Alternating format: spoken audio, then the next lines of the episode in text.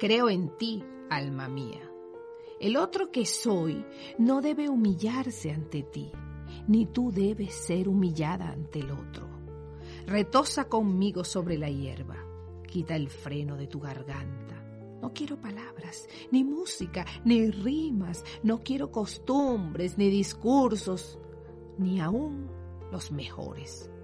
Solo quiero la calma, el arrullo de tu velada voz Recuerdo cómo yacimos juntos cierta diáfana mañana de verano, cómo apoyaste tu cabeza en mi cadera y suavemente te volviste hacia mí y apartaste la camisa de mi pecho y hundiste la lengua hasta mi corazón desnudo y te extendiste hasta tocar mi barba y te extendiste hasta abrazar.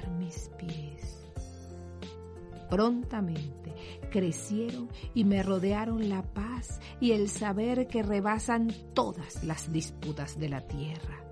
Y sé que la mano de Dios es mi prometida. Y sé que el Espíritu de Dios es mi propio hermano.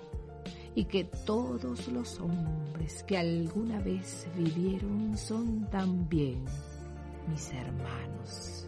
Y las mujeres mis hermanas y amantes, y que el amor es la sobrequilla de la creación, y que son incontables las horas rígidas o lánguidas en los campos, y las hormigas pardas en los pequeños surcos, y las costras de musgo en el cerco sinuoso, las piedras apiladas, el sauco, la hierba carmín y la candelaria